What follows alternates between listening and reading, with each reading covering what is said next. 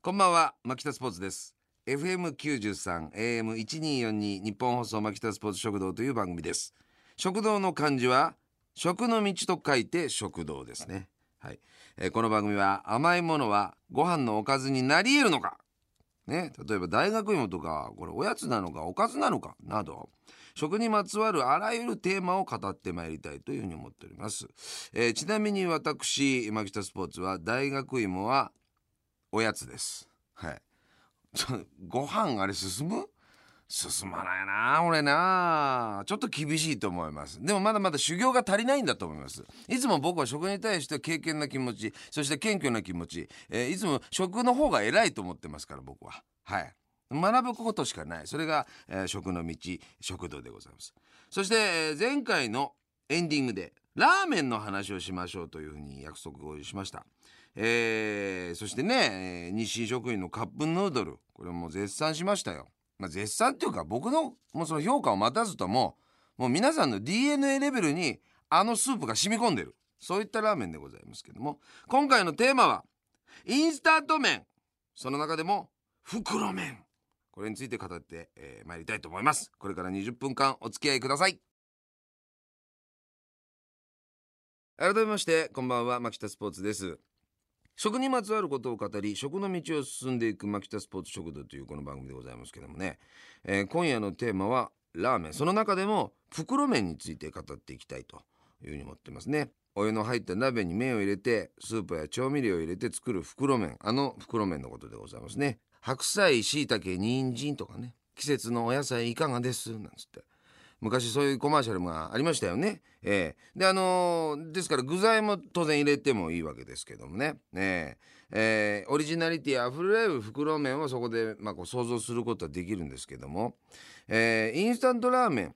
えー俗に言う袋麺のことだと思いますけれども。これがまず一番最初にあった上で今度はカップ麺が出現してきますね。歴史上。カップラーメンというものがこう出現してくるわけですね。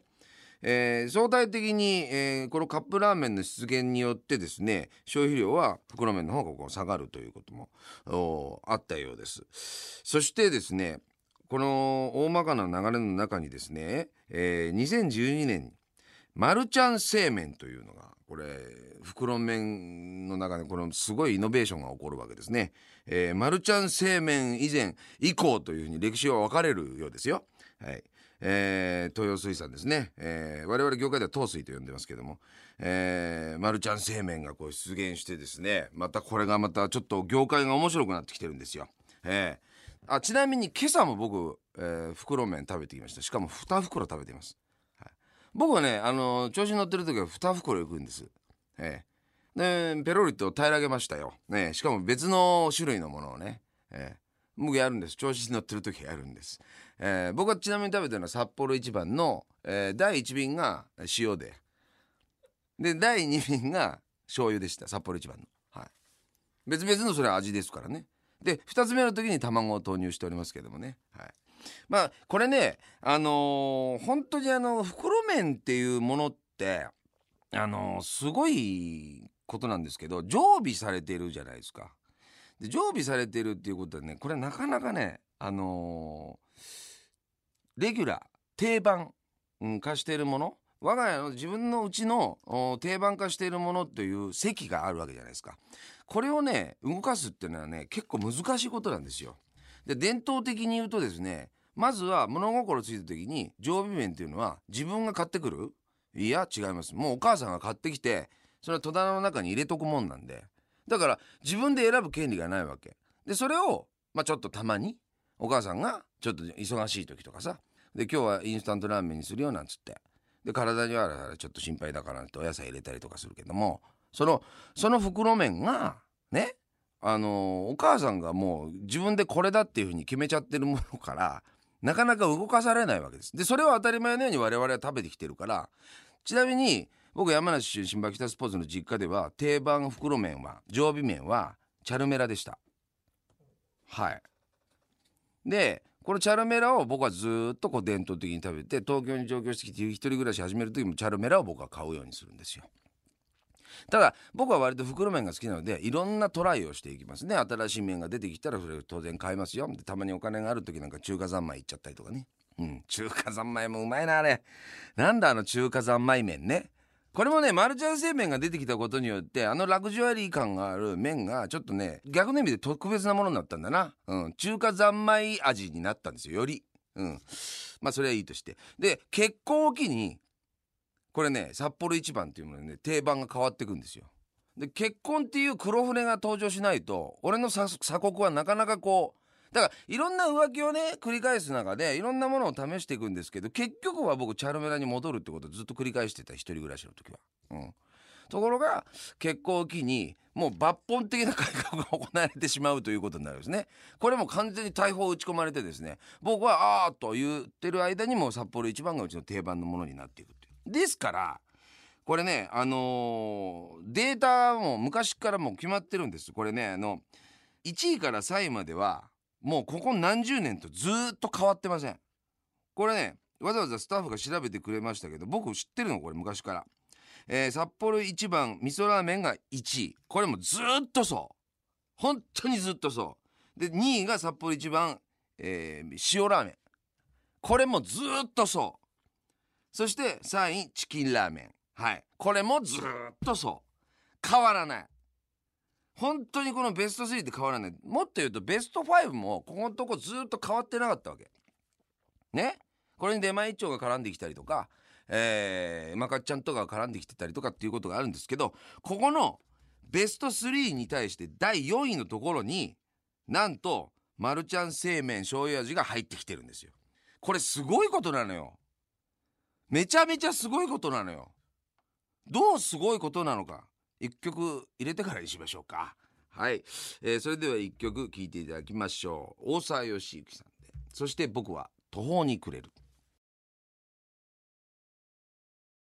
え聴いていただいた曲はあ大沢良樹さんで「そして僕は途方に暮れる」懐かしいでしょこれね。えー、我々の世代っていえばもう1980年代のね、えー、中盤でしたけどこの曲がね、えー、カップヌードルのコマーシャルソングとしてこう使われてたわけですよ。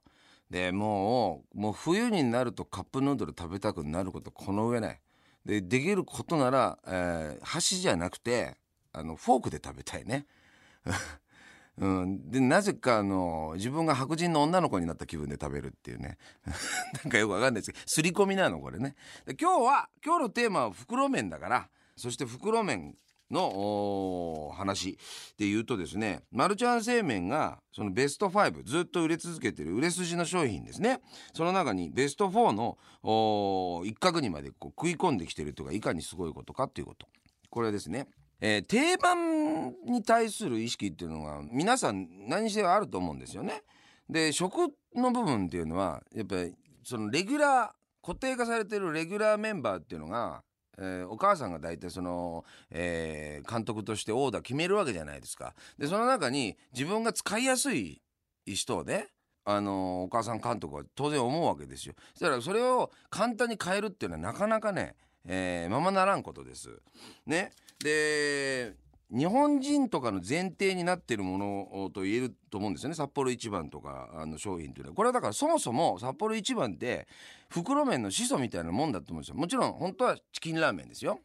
でチキンラーメンでも結局3位に入ってるじゃない？ね？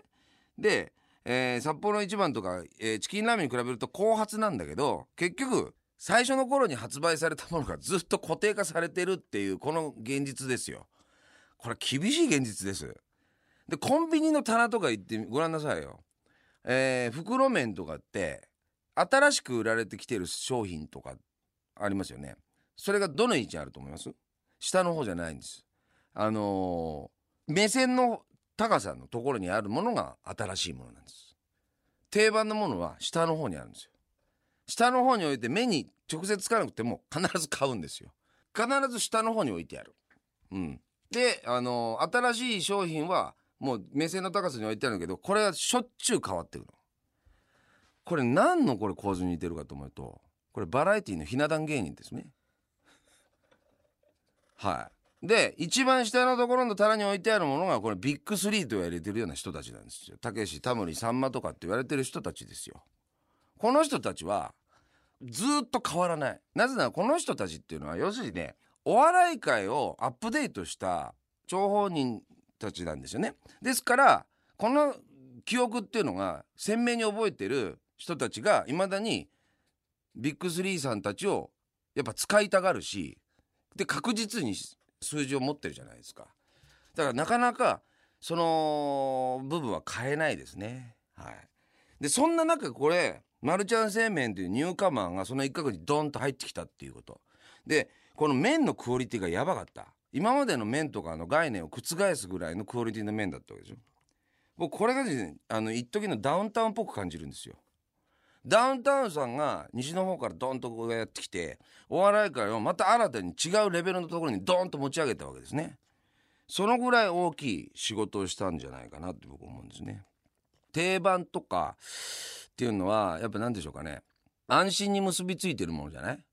だから美味しいはもちろんそうなんだけどもはや美味しいとか美味しくないとかっていうことよりも自分のとっての安心感とつながってるものだからそれをこう変えるっていうのはよほどのことじゃないとなかなかこうできないということですね。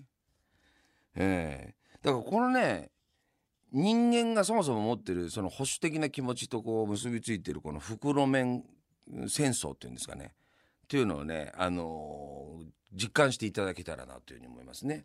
だ僕の場合は結婚という最大の外圧があったことによってこれ変わらざるを得なかったということがあってちょっと面白い体験だったわけ。それですごくはたと気がついたんだけどね。はい。えー、ちなみに5位はうまかっちゃんでございますね。でこのうまかっちゃんっていうものも、えー、ハウス食品で出してますけどかなり革命的なことでこれは西日本というか九州地方の人にとってもこれは定番中の定番なんですね。で僕は山梨の出身なんで東日本の出身じゃないですか。だからあのー、豚骨系とか白いスープの白湯スープってものを見たことがなかったわけ。見たことない。だからいきなり袋麺でより見たんだよ。だからうまかっちゃんはもうそれがマザーになっちゃってるからうまかっちゃんはうまかっちゃん味。うまかっちゃん食べてっていうこと。それはじゃあじゃあうまかっちゃんだったらお前すぐそこにあるから美味しい豚骨ラーメンあるからそこ食べに行こうって言われても違う。俺が食べたいのはうまかっちゃんだっていうね。っていうこともありますね。はい。これはあのカップヌードルにも言えることです。ちょっと逸脱しますけどルールを。カップヌードルもカップヌードル味だから食べるんですよ。いいですか？何度も言いますけど僕大事なことは何度も言いますからね。はい。でチキンラーメンもチキンラーメン味だから食べるんです。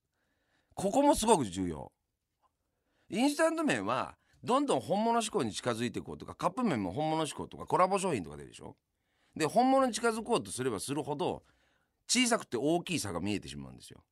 だったら本物食べればいいじゃんって思ったりするんですよね。だからこの辺の定番の人たちっていうのは定番の人たちって擬人化しちゃいますけど 札幌一番みそくんね塩くんもしてもそうですけどうまかっちゃんなんですね。ちゃんちゃん漬けですけどね。この辺の人たちっていうのはそれ自体がもう味になってるからですよ。だから強いというわけでございますね。はい。えー、まあね本当にインスタント麺の話し始めちゃうとねなかなかこう終わらないんですけども。はい。えー、ということでございまして袋麺の話をさせていただきました。牧田スポーツがお送りしてまいりました。FM93 AM1242 日本放送牧田スポーツ食堂早くもお別れの時間です。えー、前ねコンビニ横グルメ事情のお話しましたけどカジュアル一輝さんという方からですね、えー、メールが届いております、えー、ローソンストア100の白身魚フライがいいですと。この日陰キャラをポテトチップスと一緒にレンチンしてお酢をかけてなんちゃってフィッシュチップスでいただきます。ちょっと高めのエールビールのつまみにしたりしてなんつってこの人なかなかスケベですね。そこまでの執念か。すごいね。フィッシュチップスにしちゃうんだ。で酢なんかから垂れちゃって。へえ今度やってみますね。僕はそこまでちょっと注目してなかった。はい。で今度やってみたいと思います。さあこの番組ではですねあなたの思い出の背景飯を募集しております例えば子供の頃によく食べたおやつはとね受験勉強の時の夜食の定番はといえばと、えー、初めて恋人に作った料理あるいは作ってもらった料理などなどねいろいろあると思いますそういうのを背景飯というふうに言っております、えー、メールアドレスはマキタアットマーク 1242.com マキタアットマーク 1242.com です。えーお待ちしております。ツイッターもありますよ。ツイッターのアカウントは、アットマーク、マキ食でございますね。えー今、ツイッターキャンペーンを行っておりますよ。えーこちらもチェックしてください。えーキャンペーン中でございますから、ぜひ見てくださいね。えーそれでは、えー次回の放送をまたね、お楽しみにしてください。マキタスポーツ食堂お相手は、マキタスポーツでした。